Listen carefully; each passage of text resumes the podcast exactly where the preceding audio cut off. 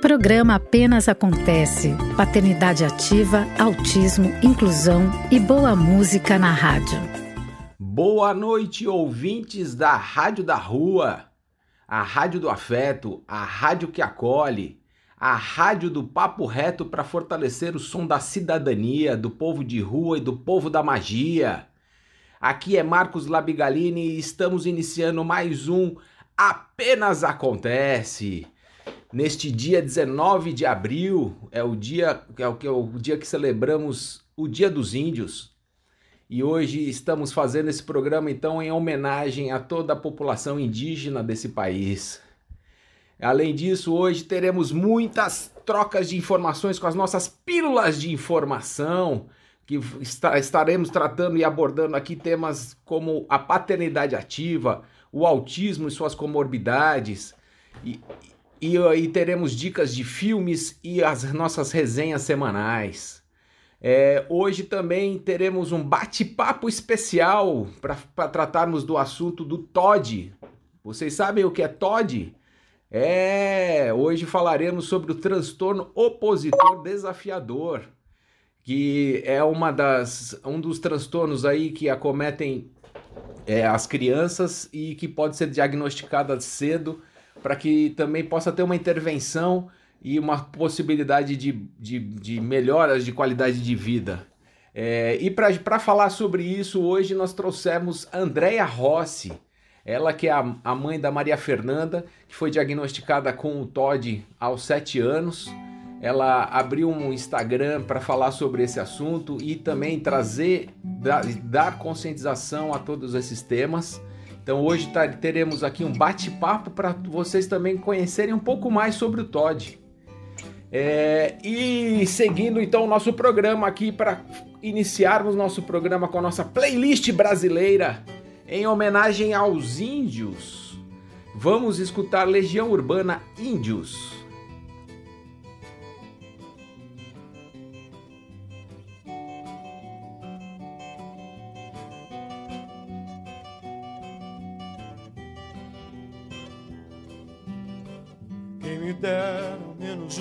Uma vez ter de volta todo o ouro que entreguei a quem conseguiu me convencer que era prova de amizade. Se alguém levasse embora até o que eu não tinha, quem me dera ao menos uma vez esquecer que acreditei que era por brincadeira. Se cortava sempre um pano de chão de linho nobre, pura seda. Quem me dera ao menos uma vez explicar o que ninguém consegue entender. O que aconteceu ainda está por vir e o futuro não é mais como era antigamente. Quem me dera ao menos uma vez provar que quem tem mais do que precisa ter quase sempre se convence que não tem o bastante.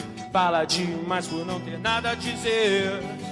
Quem me dera ao menos uma vez que o mais simples fosse visto como o mais importante. Mas deram espelhos e vimos um mundo doente.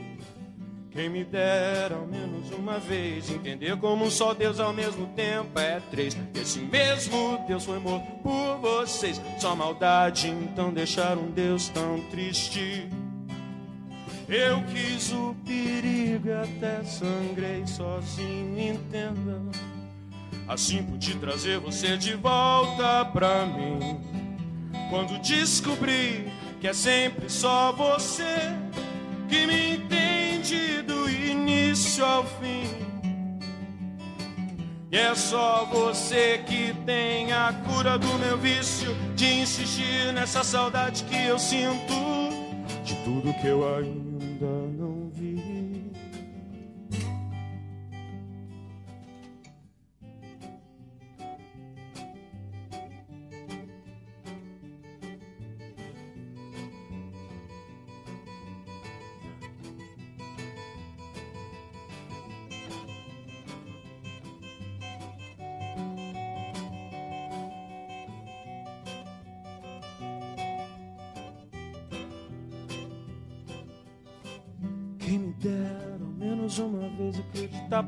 instante tudo que existe.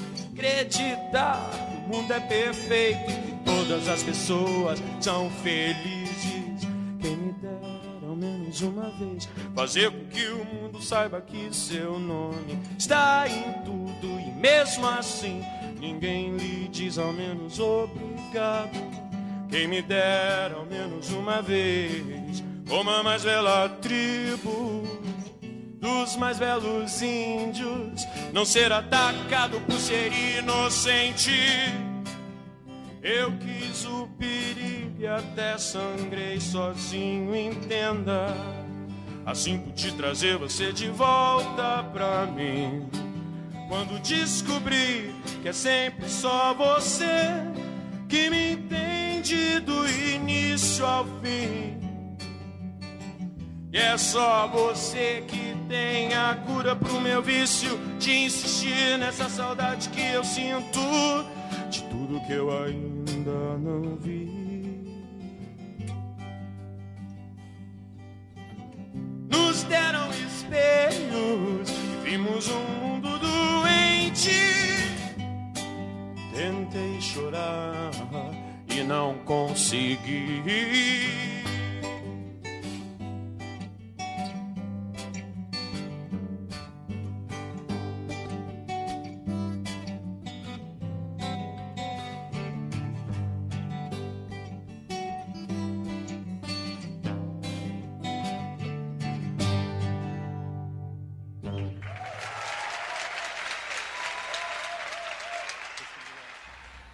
Pílula de informação paternidade ativa. Ah, vamos para mais um bloco de informações sobre paternidade ativa. É, a gente debate aqui semanalmente pílulas de informações para ser mais fácil de serem digeridas, absorvidas e a gente coloca essas músicas boas brasileiras para que a gente tenha esse, esse contraponto e esse balanço das informações.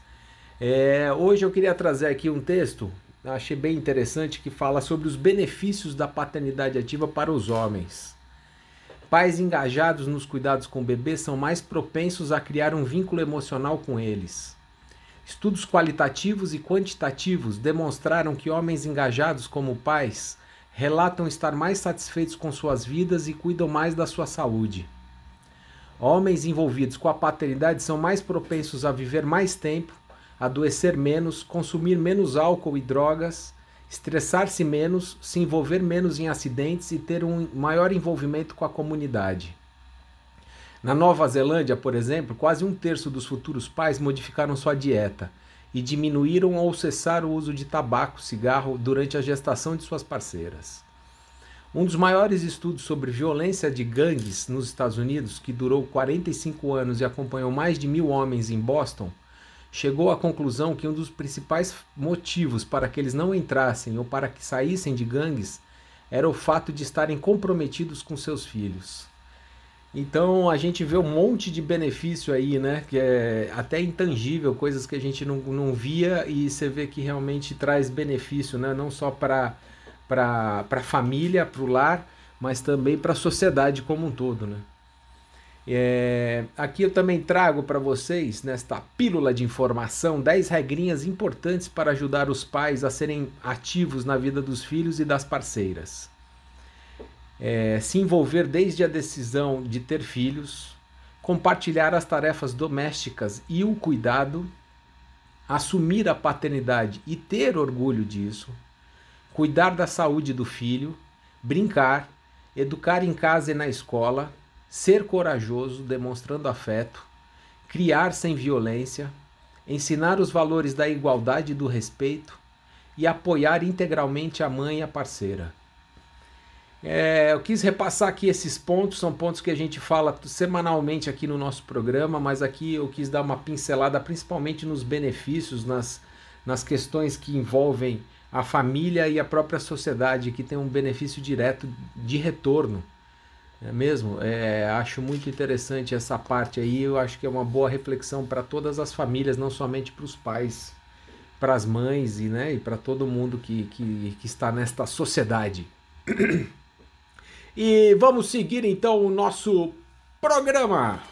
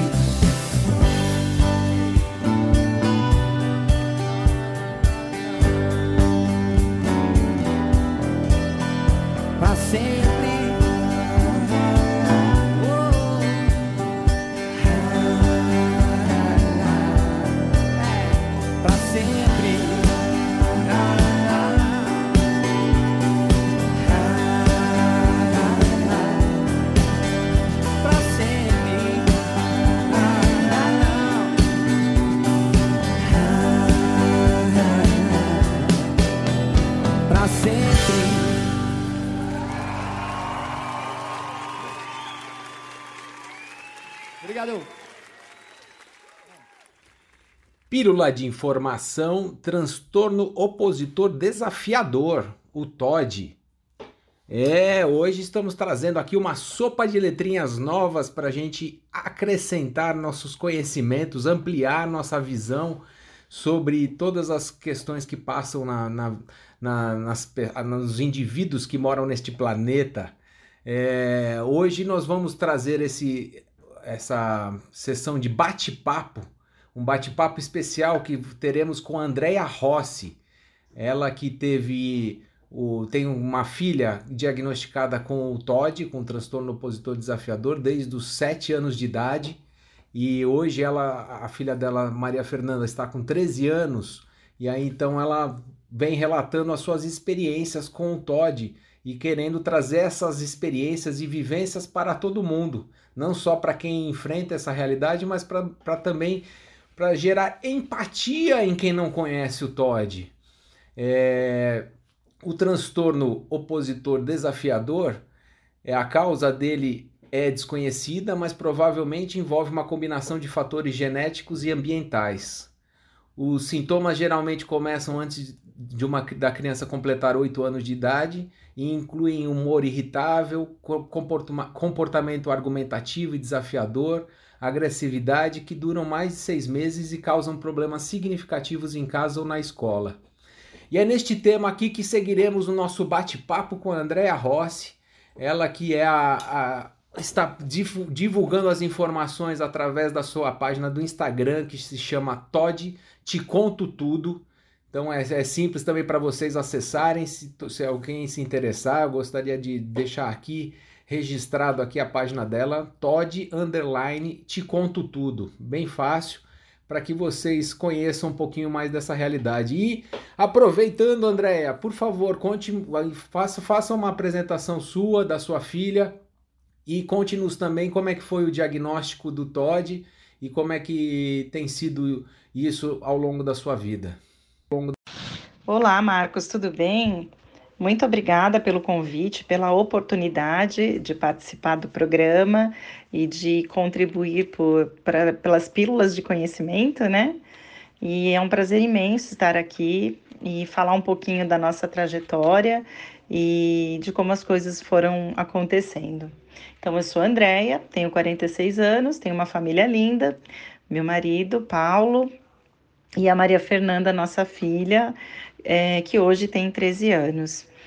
Uh, durante a gestação, nós tivemos bastante uh, intercorrências que precisaram ser investigadas, não foi uma gestação comum.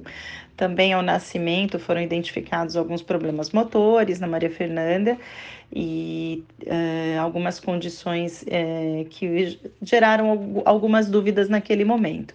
Fizemos um acompanhamento por dois anos com o geneticista e eles sempre nos diziam que ela não tinha nada aparentemente, nem fenótipo, não tinha nenhuma fenotipia, nada que alterasse ali, que conotasse alguma é, síndrome, alguma coisa do tipo, né?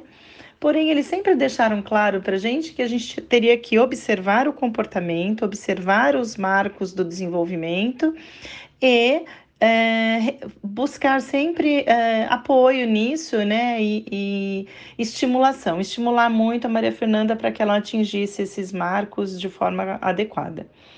E por volta dos três anos, que é quando ela se torna uma criança autônoma com a fala, com a fala ainda comprometida, mas com fala, andando tal, a gente começa a observar já alguns comportamentos persistentes, né? Que é, eles ficam bem, ficavam muito diferentes das crianças quando comparada com as crianças da mesma idade, né? E ele foi se agravando muito é, com o passar dos anos, né? E a gente sem repertório também, eu e o Paulo, para lidar com essas situações, a gente não sabia e achava que era uma birra persistente. E quando ela entra no processo de alfabetização, né, quando ela começa, ela é inserida numa sociedade é, fora do ambiente familiar, que é a sociedade escolar, que é a primeira sociedade que a criança é inserida, a gente começa a observar mais fortemente per, é, comportamentos é, é externalizantes e disruptivos, né? São comportamentos que não se adequavam com uma abordagem, um acolhimento, com uma fala, com uma explicação, né? Eles ainda continuavam muito fortes, né? E aí a escola nos chama para entender né? Olha, a gente precisa de um apoio, porque a gente não está dando conta muitas vezes do que se passa aqui no ambiente escolar. A Maria Fernanda ela é mais difícil de se regular emocionalmente, né?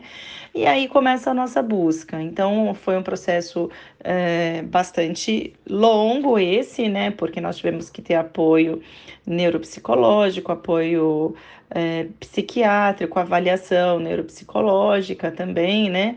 E para entender porque é, não existia um exame de sangue, não existia um exame é, de imagem que pudesse detectar alterações e que nos desse um diagnóstico mais específico, né?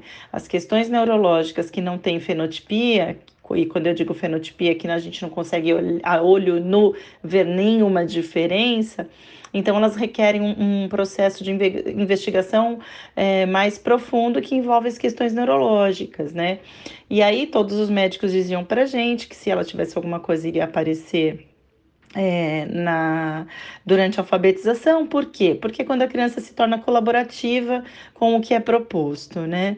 E assim foi. A Maria Fernanda com sete anos, de sete para oito anos mais ou menos, ela começou, nós começamos com esse processo de investigação com uma neuropsicóloga e nós chegamos no diagnóstico do TOD, né? E o que é esse TOD? Então, o TOD, ele é um, um transtorno opositor desafiador, né? A, a sigla TOD.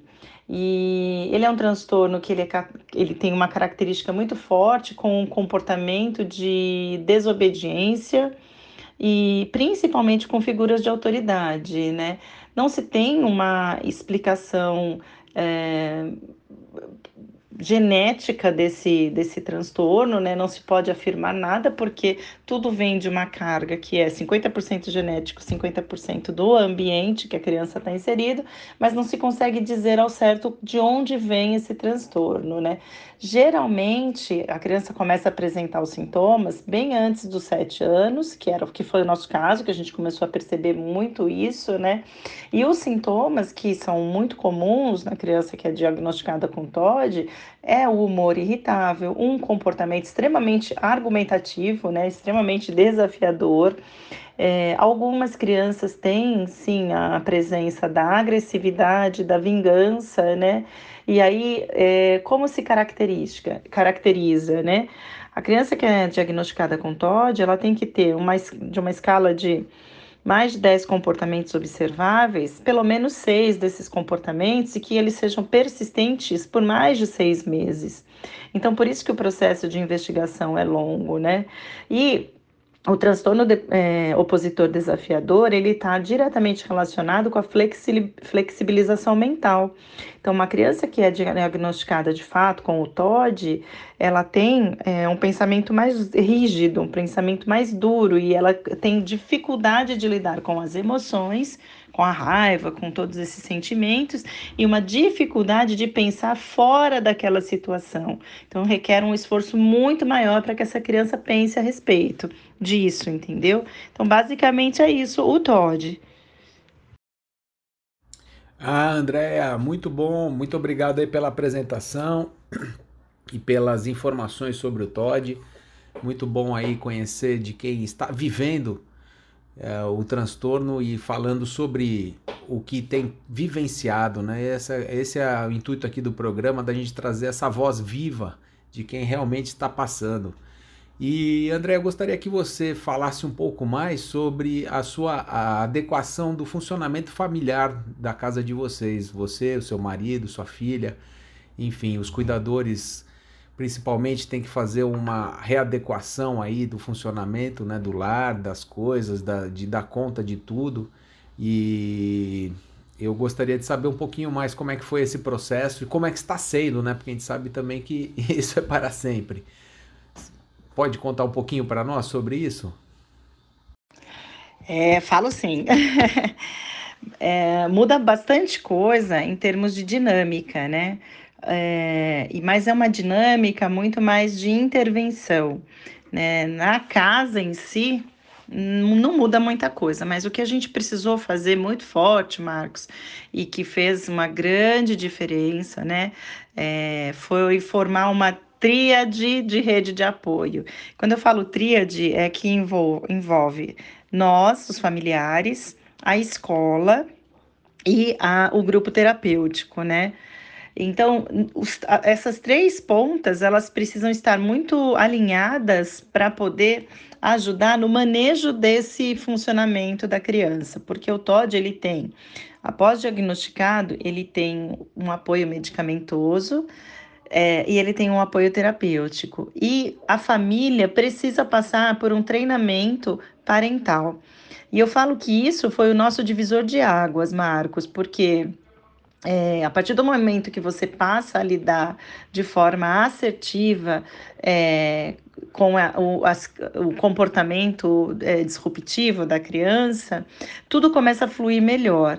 E quando eu falo assertivo, é assim: em algum momento a gente acaba perdendo a cabeça e fica bravo, se altera, fala mais alto, ou então cede ao olhar do outro que fica esperando que você é, tem uma atitude de repreensão daquele comportamento da criança. Né? E, na verdade, a criança ela, que tem o TOD, ela está muito é, distante da, da birra. Né? Ela não dá conta desse processo, ela não dá conta dessas emoções, ela não dá conta desse pensamento duro, dessa flexi da falta de flexibilização mental. Então, é, a comunicação que a gente começa a estabelecer com essa criança, primeiro de contenção e depois de mostrar para ela novas possibilidades, é a chave do sucesso. Né? Então, a gente aprendeu muito no treino parental sobre os reforços que são positivos, os reforços que são negativos para o comportamento, como a gente se comunica com essa criança, qual é a melhor forma, né? No momento em, em que ela entra numa situação que ela não dá conta dessas emoções, que ela não dá conta desse, desse, dessa carga que fica, chega para ela e que muitas vezes ela está ali perdida e que a primeira coisa é a explosão, né? É, a gente precisa agir. E agindo de forma assertiva, a gente traz a criança para um comportamento mais linear. Isso, quando ela tem 10 anos, 8, de 8 a 10, 11 anos, ele, eu, eu falo que é, é se a gente começa né, esse treino lá atrás, junto com um diagnóstico, a gente passa por uma, um, um, momento de muita aprendizagem enquanto a família, né? E a escola também. Mas, na medida que todo mundo vai falando a mesma linha, tem o mesmo uh, tipo de feedback, o mesmo tipo de retorno para essa criança, olha, nós vamos, nós não vamos eh, dar atenção para isso. E quando eu falo não dar atenção, não significa que a gente não vai pontuar e não vai corrigir, mas é corrigindo de forma assertiva, na educação pensada, né? É, então, fazendo com ela a leitura do ambiente, fazendo com ela, olha, o que está acontecendo, né? Entender o que aconteceu antes dela ter um, um, uma explosão ali no seu comportamento. Então, trazer para ela essa reflexão do antes, de como a coisa aconteceu e qual foi a consequência que teve. E aí, dando para essa criança, de forma muito mais concreta, essa regulação das emoções. Né? Hoje, a Maria Fernanda, com 13 anos, ela tem muito menos quadros disruptivos, ela tem muito mais consciência desse ambiente e ela sabe já identificar muito melhor a, a, as emoções e ela sabe é, que no momento de raiva, se ela tiver uma explosão daquele jeito, como ela tem que agir. Ainda, claro, né? Um repertório muito menor ela tem uma condição de precisar muito mais de, de, do nosso suporte enquanto pais, escolas e terapeutas, mas dando muito mais conta, porque a gente começou lá atrás. Não quer dizer que quem tem um adolescente que seja diagnosticado com TOD é, não vai conseguir, mas você vai ter que ter uma intervenção muito mais acolhedora, né? Porque você precisa fazer com que essa criança, esse adolescente, dê conta desse sentimento, dê conta dessa situação, dessa dificuldade, para aí sim falar: olha, então a partir de agora que você deu conta disso, é, nós vamos trabalhar dessa maneira. Então, o que mudou muito na nossa vida foi a nossa maneira de reagir frente a essas dificuldades, tirando é, as nossas é, crenças e a nossa maneira de educar anterior, como foram criados nossos pais, a educação que a gente recebeu, e trazendo um outro tipo de abordagem, porque existe sim uma necessidade latente de fazer essa criança entender. Então, às vezes a gente fala, ai, eu fico muito nervoso porque é, se fosse meu filho eu corrigiria, ia ser assim ou assado. É muito comum isso acontecer, esse olhar. E, e nós, pais de filhos com TOD, é, nos deixamos às vezes nos levar pelo, pelo, pela uma cobrança, mas justamente porque essa criança não tem uma fenotipia, né? Então a cobrança se torna maior porque é olhado com um olhar de birra. Mas a gente tem que se libertar disso e ter um comportamento extremamente acolhedor, fazer essa leitura do ambiente, trabalhar todas as consequências, todas as escolhas, educar para a vida, né? Porque uma hora eles vão sair debaixo das nossas asas e a gente tem que preparar. Independente de qualquer situação, toda a família faz isso. Mas uma criança, um adolescente com TOD, ele precisa desse aporte maior para se sentir seguro, para entender que às vezes ele não dá conta, para entender que às vezes ele tem que parar, vai sair do ambiente, vai se retirar, vai pensar para dar conta desse, desse da demanda. Então, o que nós mudamos foi a, a com o treinamento parental e formando essa rede de apoio foi a comunicação muito mais é, cautelosa, pautada e de leitura do ambiente que se faz com, com a criança que tem essa necessidade. Ah, muito obrigado, Andréia, pelos esclarecimentos. Muito bom te ter aqui no programa, a, abrindo a cabeça de todo mundo para esse para o transtorno opositor desafiador, o TOD. Mais uma sopa de letrinhas para todo mundo aprender aí e, saber que já conhece alguma coisa. Para quem quer conhecer um pouco mais, Andréia, conte para gente aí como, como te encontrar aí nas redes sociais. E Andréia, muito obrigado pela participação e espero que a gente possa ter outros bate-papos aqui na, em outros programas. Muito obrigado. Ai, Marcos, é, é, eu senti um desejo é, gigantesco de começar a compartilhar a nossa trajetória e de mostrar para as famílias que se encontram na mesma situação que a gente, ou que se encontram quando nós estávamos há sete anos atrás, naquela situação é, extremamente alarmante, é, me, nos deu o desejo de partilhar, porque graças a todo o esforço que a gente fez, todas as modificações, como nós abrimos o nosso pensamento, né? Porque a gente também não conhecia o Todd, né? E nunca tinha escutado falar disso. E quando via um comportamento estereotipado daquela maneira, achava sim que era só birra, uma coisa muito de falta de educação, né?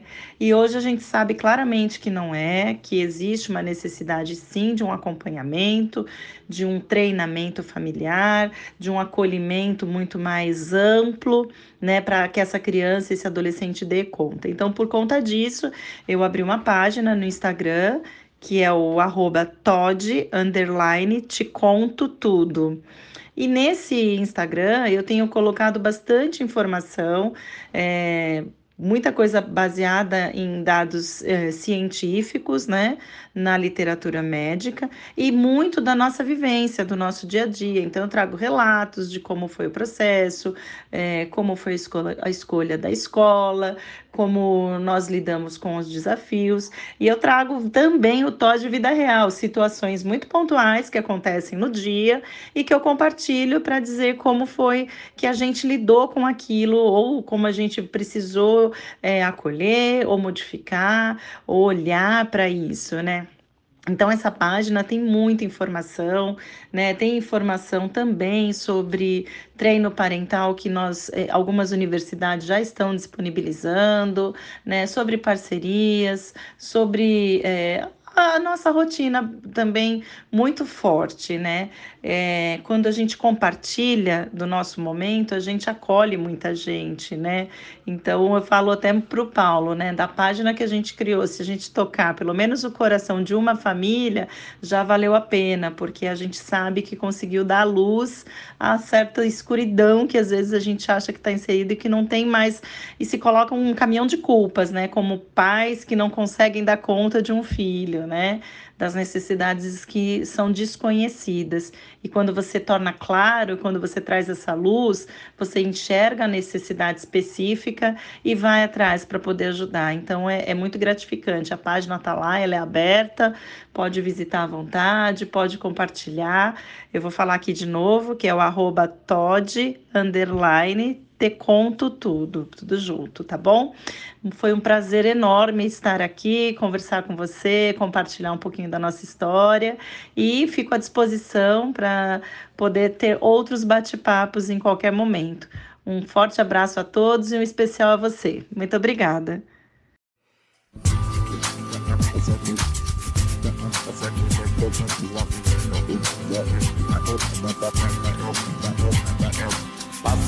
Pássaros e aviões e no chão os caminhões. Passa o tempo, as estações, passam andorinhas e verões. Passe em casa, tô te esperando, tô te esperando.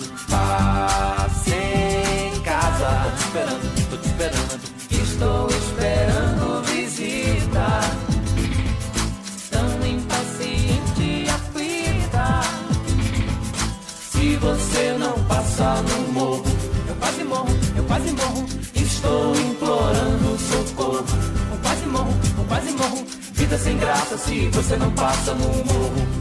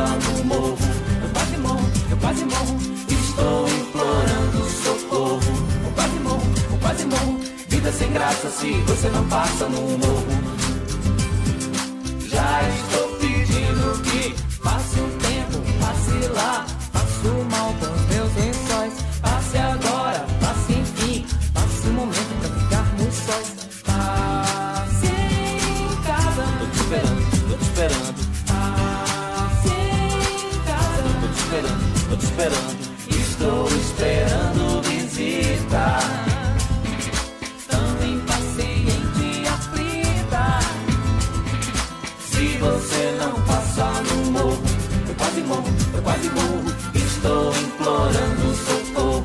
Eu quase morro, eu quase morro. Vida sem graça se você não passa no morro. Já estou pedindo que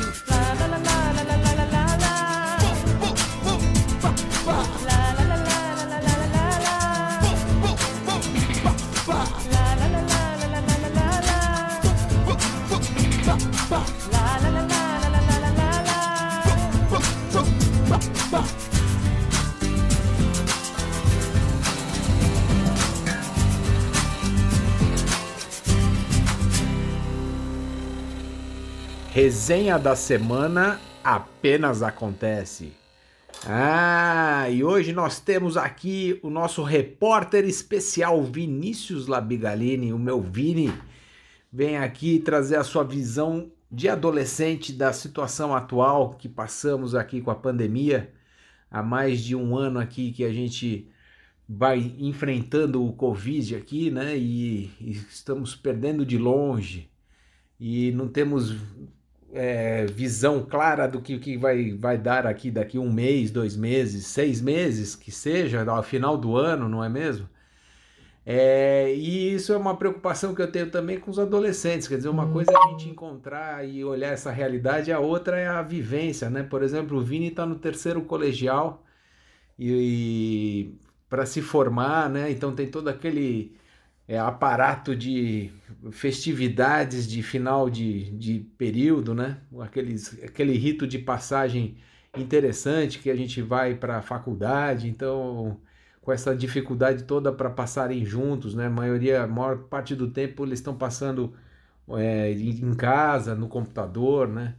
Ah, mas agora eles estão retomando. Ele voltou agora esta semana aí presencialmente, só com um grupo de alunos também.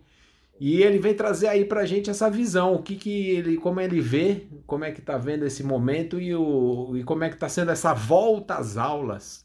Diga lá, Vini. Boa noite, caros ouvintes da Rádio da Rua. Aqui quem tá falando com vocês é o Vinícius Labigalini.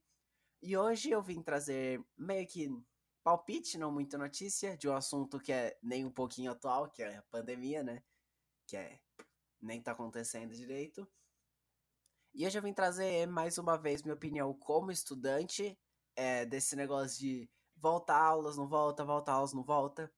Então vamos lá. No começo do ano, do ano letivo, né, da minha escola, teve aulas. Aí teve aula, foi dividido em dois grupos, né? Um grupo teve aula, aí teve uma pausa de uma semana, acho, ou duas. Aí teve aula do meu grupo, Aí chegou esse lockdown gigante por causa do, de novas variantes e que tá até. E estamos vendo é, resultados até hoje do que rolou em tudo. E hoje, é, na verdade, quarta da semana passada, voltou às aulas na minha escola, é, reduzido, que nem tava antes. E como. E tipo, agora que tá dando uma melhorada, e na minha opinião, a escola é um ambiente controlado e que para disseminação assim do vírus é, não é muito problema se fosse tipo se todo mundo tiver usando a máscara certinho porque tem um distanciamento social. Então na minha opinião eu acho muito tranquilo e espero que mantenha assim se não piorar os casos obviamente que tomara que o pessoal depois de tantas vidas perdidas tome consciência né? Então é isso. Que fiquem todos bem e até a próxima. Ah, muito bom, Vini. É isso aí, rapaz. Vamos vivendo um dia, um dia de cada vez, não é mesmo? E, e vamos tirando nosso otimismo lá do fundo da nossa alma para trazer para agora, para esse momento tão difícil que estamos, estamos passando e todos estamos. Então, é, seria uma boa hora para todos darmos as, as mãos, né? Tentar achar soluções, mesmo que nesta dificuldade. Bem, então vamos seguindo aqui a nossa playlist brasileira de hoje e vamos escutar então Paralamas do Sucesso, a novidade.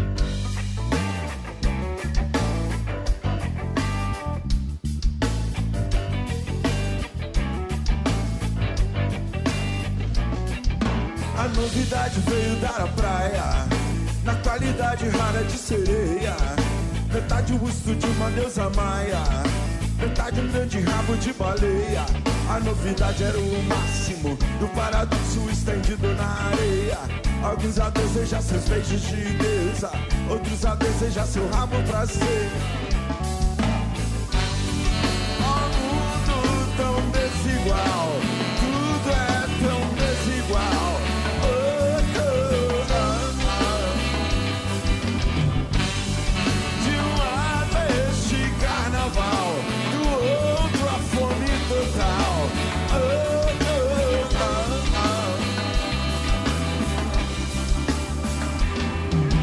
a novidade que seria um sonho, um milagre risonho da sereia, virava um pesadelo tão medonho. Ali naquela praia, ali na areia, a novidade era a guerra. Entre o feliz poeta e o esfomeado, estraçalhando uma sereia bonita, despedaçando o sonho pra cada lado.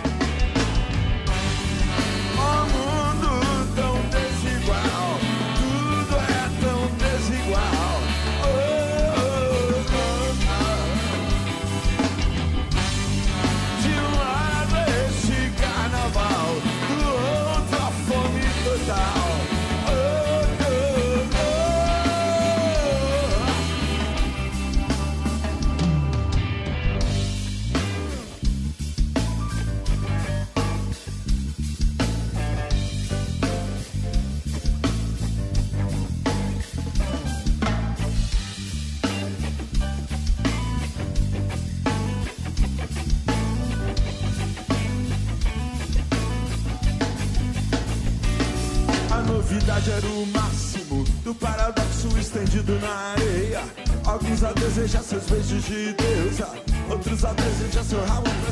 Vamos ver se vocês lembram.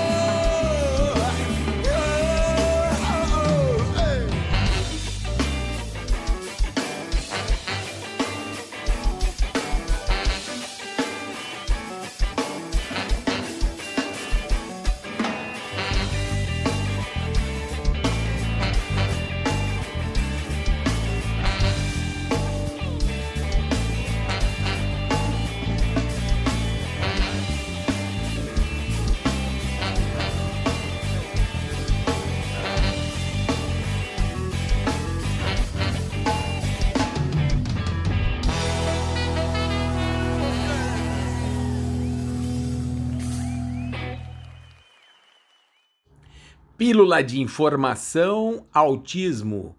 Ah, e vamos aí para a nossa resenha semanal sobre autismo. E hoje a minha esposa Rebeca está vindo aqui falar, falar sobre esse assunto e com um tema em vista da pandemia, do isolamento social. Qual a consequência, quais as dificuldades encontradas pelos autistas e por suas famílias. É, ela coloca aqui uma análise aí dessa, desse um ano de isolamento que estamos passando e como isso compromete a todos e, em particular, dos autistas e seus filhos. Vamos acompanhar a sua resenha. Hoje eu vou falar um pouco sobre o isolamento social, coisa chata que a gente está vivendo já há mais de um ano. Parecia que iam ser 15 dias, depois 40 e foi ficando, né? E a discussão que eu quero ter hoje é sobre o isolamento social da pessoa autista e da família dela. É, os autistas muitas vezes preferem ficar um pouco mais isolados, principalmente pela questão sensorial, né? O ambiente cheio, música, cheiro, é, confusão, luzes, tudo isso muitas vezes pode é, descontrolar um pouco o autista, deixar ele um pouco desregulado. E isso acaba incomodando bastante. Eu percebo bastante no Miguel quando ele começa a achar que tá, tá um pouco demais. Ele não é uma, pessoa, uma, uma criança que tem muita parte sensorial, assim, irritativa de audição, de luzes. Mas quando, quando tem muita gente por perto, ele começa a ficar um pouco irritado. É, a gente até percebeu que o tempo de isolamento social, quando parou de ter escola, ele melhorou muito muito mesmo. Eu acho que a quantidade de gente, de crianças gritando, correndo, a rotina da escola, eu acho que tudo isso para ele sempre foi muito, é, muito estressante. Ficou muito claro isso para a gente na pandemia. Mas tem outras crianças, e o Miguel, inclusive, que sentem muita falta de sair um pouquinho, de dar uma volta. Isso todas as crianças, independentes de ser autistas, óbvio, né? O Miguel aqui em casa, graças a Deus, tem uma estrutura muito boa. A gente tem estrutura para poder ter até um, um balanço no meio da sala, onde ele consegue balançar quando ele está irritado. Ele passa praticamente o dia inteiro pulando, correndo e se balançando, porque isso deixa ele regulado e alegre. Agora, a maioria das crianças não tem uma situação como a, como a minha, infelizmente. A maioria das crianças nem terapia direito tem. E com isso, ficar trancafiada em casa não está ajudando em nada. É, eu sou completamente a favor do isolamento social, acho que as coisas precisam ser bem pensadas. Acho que a volta às aulas tem que ser bem pensada, bem organizada, os professores vacinados, porque eles também têm família e eles também têm direito a serem protegidos. A questão não é só as crianças pegarem e passar para as famílias delas. Tem um profissional trabalhando ali. É, então, eu acho que tudo isso tem que ser bem pensado, como está sendo feito agora. Mas precisa se pensar também no bem-estar social de todas essas crianças, e no caso aqui estamos falando de crianças autistas. Eu tenho amigas que têm filhos autistas que estão enlouquecidas, porque sempre estiveram acostumados a ir num parque. É, autista gosta muito de rotina, né? Então, quando, principalmente quando começou a pandemia, tinha muitas pessoas que tinham uma rotina com o autista, que todo sábado ia no shopping no pula-pula, saía do pula-pula, ia no McDonald's, saía do McDonald's, ia dar uma volta na praça, saía da praça e ia para casa. E aquilo o autista já estava esperando. Ou ele sabia que depois de um tempo, ele no, no domingo, ele ia na casa dos avós e fazer tal coisa, e hoje em dia ele não faz mais. E essas rotinas acabaram ficando muito engessadas, é muito estressante esse, esse essa rotina engessada para o autista. Ele tem que saber como é a rotina dele, mas é importante ele ter alguns momentos que ele possa dar uma extravasada, né? Como qualquer pessoa. A grande diferença é que eu demorei já mais de dois anos para conseguir fazer o Miguel olhar no meu rosto. Imagina para fazer ele entender que não, não podemos sair. Não, eu não posso te levar na piscina. Eu moro no terceiro andar de um prédio que fica assim, a minha casa fica de frente para a piscina, o meu, a minha varanda, de frente para a piscina do prédio. E ela fica lotada o dia inteiro, cheia de pessoas sem máscara. Não desço nem pro parquinho com ele porque eu fico muito preocupada. Agora ele passa o dia inteiro pedindo para ir para a piscina e ele não entende. Não adianta falar, ah, ele precisa entender. Ele precisa, mas ele não entende, não adianta. Então, Está sendo muito difícil, assim como para mim, que tenho uma estrutura, graças a Deus, maravilhosa dentro de casa. Então, eu tenho consigo terapia para os meus filhos mesmo na pandemia, né? Meus, os terapeutas já estão vacinados. E, e as crianças que não têm isso, né? Que estão sozinhas, às vezes não conseguem nem, nem resolver os seus problemas em casa normalmente por conta da pandemia e sem poder levar essas crianças para algum canto também para poder passear e fazer alguma coisa e, e sair de um meltdown, de sair de algum de algum momento difícil. Então, o isolamento social está sendo bem difícil para todo mundo, tenho certeza. Para mim está sendo bem complicado, pessoalmente, independente do Miguel. Mas eu tiro o chapéu para os autistas que estão dando conta. Os autistas adultos, se tiver algum aí ouvindo, tiro o chapéu para vocês, porque realmente não é um momento fácil para ninguém e a necessidade de, de extravasar tá aí para todo mundo. Uma boa noite para todo mundo e até semana que vem. Indicação de filmes apenas acontece. Ah, agora chegou aquele nosso momento semanal mais esperado pelos nossos ouvintes queridos. Estamos aqui mais uma vez com a nossa repórter especial Amanda Labigalini, a minha Amandinha, para trazer aqui mais um filme, uma indicação de filme para vocês para curtir esta pandemia que passa de um ano. Vamos lá com a nossa, com a nossa sugestão da semana. Olá, ouvintes da Rádio da Rua! Mais precisamente do Apenas Acontece. Eu sou a Amanda e no programa de hoje eu vim recomendar filmes para vocês. Geralmente eu recomendo séries, só como esse filme ele é muito bom, ele é extraordinário, eu vou ter que usar o programa para eu recomendar filmes para vocês. O filme de hoje ele se chama Fuja, ele é original da Netflix. E ele é tão fascinante, tão extraordinário que você se envolve com a história de uma forma muito incrível. Só que esse envolvimento que a gente tem pela história do filme faz com que a gente saia dele com pavor de mãe. que legal! Fascinante, hein, gente? Uma energia positiva. Mas enfim, é, mesmo que a gente saia com pavor de mãe, o, o, o filme ele tem uma reviravolta muito incrível, é muito bom de assistir. Vou dar um resumo aqui só para vocês ficarem instigados e assim eu não dou nenhum spoiler. Basicamente a história se passa entre uma mãe e uma filha e elas moram bem distante assim da cidade e essa filha ela tem vários problemas de saúde, que são diabetes, problemas cardíacos, asma. E além disso, ela é cadeirante, o que, dele, o que limita um pouco a algumas atividades diárias dela. Enfim, é, mas no decorrer do filme, mais precisamente do meio para o final do filme, ocorre uma reviravolta inesperada e é um pouco triste, é um pouco chocante, é um pouco angustiante só que é gostoso de assistir. Pelo menos eu, eu gosto, não sei se vocês vão gostar.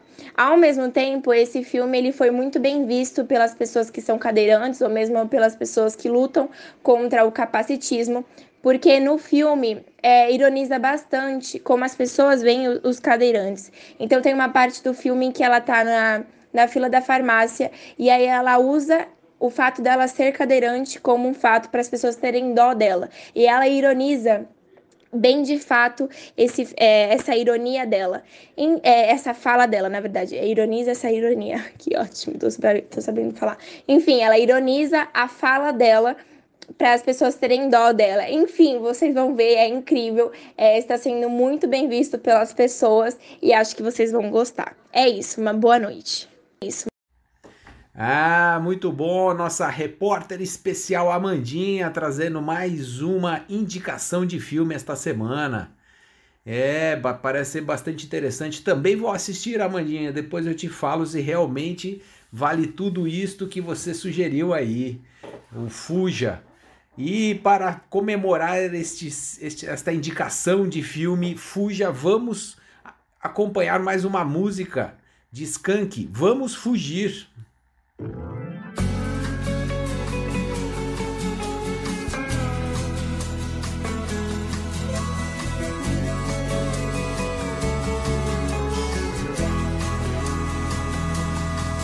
fugir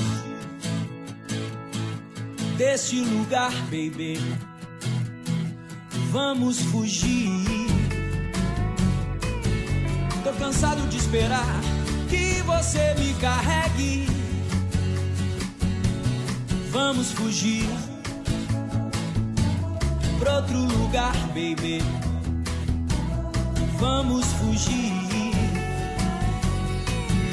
pra onde quer que você vá, que você me carregue. Pois diga que irá, irá já, irá já. Pra onde só veja você, você veja mim só. Marajó, Marajó, qualquer outro lugar comum, outro lugar qualquer. Guaporé, Guaporé, qualquer outro lugar ao sol, outro lugar ao sul. Céu azul, céu azul, onde haja só meu corpo nu junto ao seu corpo nu.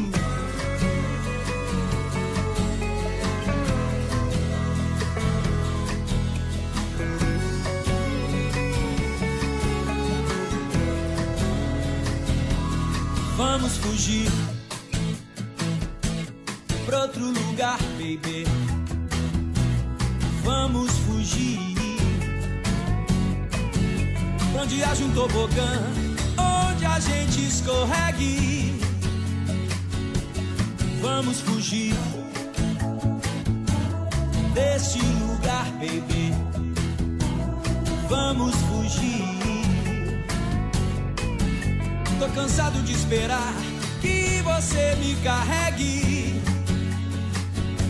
Pois diga que irá, irá já, irá já. Pra onde eu só veja você, você veja mim só. Marajó, Marajó, qualquer outro lugar comum, outro lugar qualquer. Guaporé, Guaporé, qualquer outro lugar ao sol, outro lugar ao sul. Céu céu azul, onde haja só meu corpo nu junto ao teu corpo nu.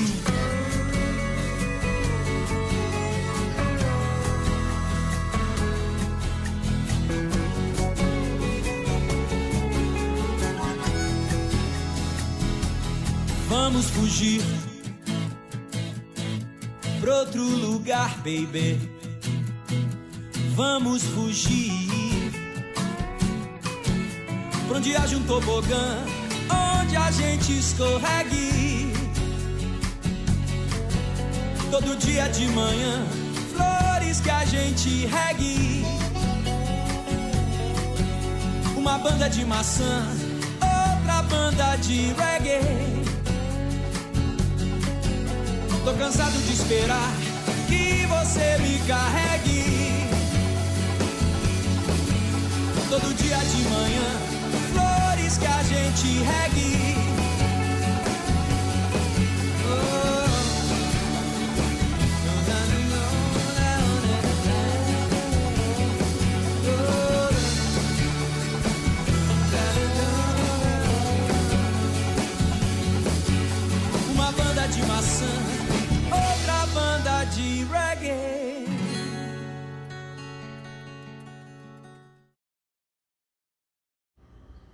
É isso aí, pessoal! Terminando aí o programa com uma excelente música, ótimas informações, comentários, participações especiais. Gostaria de agradecer a todos os ouvintes que estiveram conosco até agora nessa nesta noite de segunda-feira. Desejando a todos uma excelente semana e esperando vocês no próximo programa na próxima segunda-feira às 8 da noite. Uma boa noite. A Rádio da Rua veio para trazer o som, o ritmo e a realidade de quem está nas trincheiras, no fronte do que acontece na vida social. É a rádio do papo reto para fortalecer o som da cidadania, do povo de rua e do povo da magia. A rádio que vai falar do que afeta o corpo, a alma e o coração.